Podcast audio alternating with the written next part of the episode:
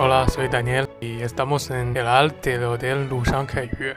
Y vamos a hacer una entrevista para el chef de Michelin y su asistente.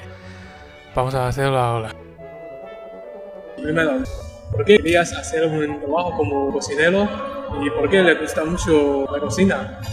Bueno, desde pequeño me ha gustado mucho la cocina. Desde pequeño me gustaba comer y luego empecé a gustar la cocina. Empecé a trabajar en un restaurante de mucho nivel y, y ahí fue donde descubrí que me encantaba el mundo de la cocina. Me encantaba la disciplina, me encantaba la manera, la vida en sí de, de, la cocina. Hay muchos valores que aporta la cocina, por lo menos para mí. Valores como el respeto, como el trabajo diario, el sacrificio, que tiene, también tiene recompensas y podéis presentarnos peculiaridades de la comida española, como la diferencia entre la comida española, la comida de francés, italiano y las materias primas originales de España. Creo que sí tiene un estilo a la vez. Bueno, la cocina española yo creo que es una de las grandes cocinas del mundo sobre todo por su despensa, ¿no? Por el mar, tiene productos de mar, tiene productos de tierra, tiene productos de cereales, tiene una gran despensa y eso hace que la cocina española sea una cocina muy rica, ¿no? muy, con, con un producto de muy buena calidad.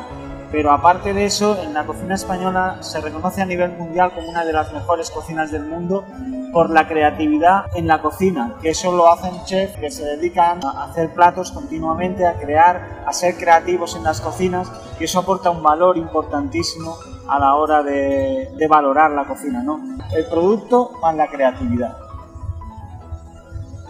Y ves, como cocineros, hay algo que insistes mucho como yo nunca voy a usar los aparatos electrónicos y yo me gusta usar honor de fuego, estas cosas que eh, insistes más.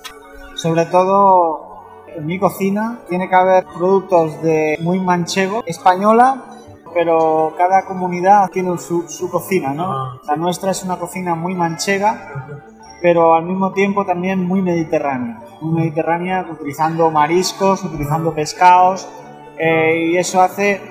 La cocina manchega es una cocina con mucho sabor, con un producto muy humilde, pero al nosotros estar cerca del, del Mediterráneo, eh, utilizamos también mucho pescado y eso es importante para nuestra cocina.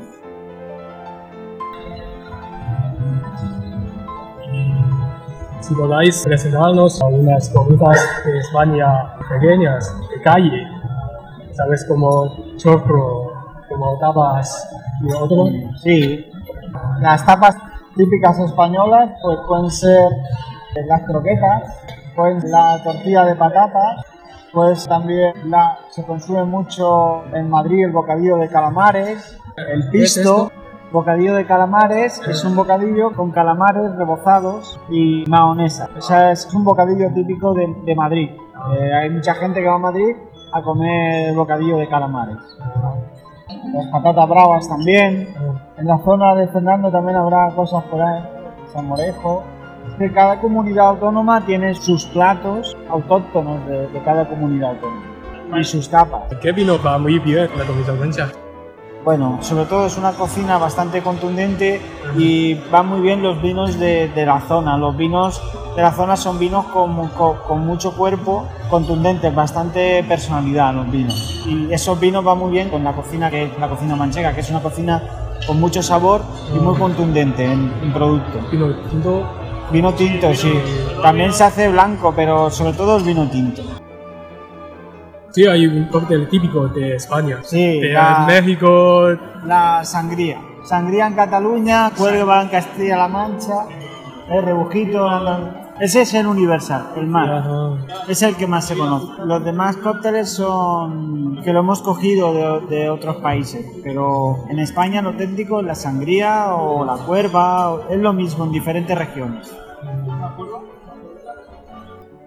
Estos días he leído una comida española que pan con tomate. Pan tumaca, eso es catalán. Eso es de Cataluña. Pan con tomate restregado y aceite de oliva. El tomate real no es uh, salsa. No, no, no, no, tomate crudo. Y un chorrito de aceite de oliva y un poquito. Estos cebollas, tomates, tengo que cortarlos, sí. Primero tienes que hacer como triturarlo. No se le pone mucho ajo porque el ajo es muy fuerte, y, pero tiene que llevar más tomate que de las otras cantidades. Si le pones más pepino, no es tan bueno. Tiene que llevar más tomate, luego pepino, más, un poquito menos que tomate, un poquito menos de cebolla, un poquito menos de pimiento y, un poquito menos de ajo.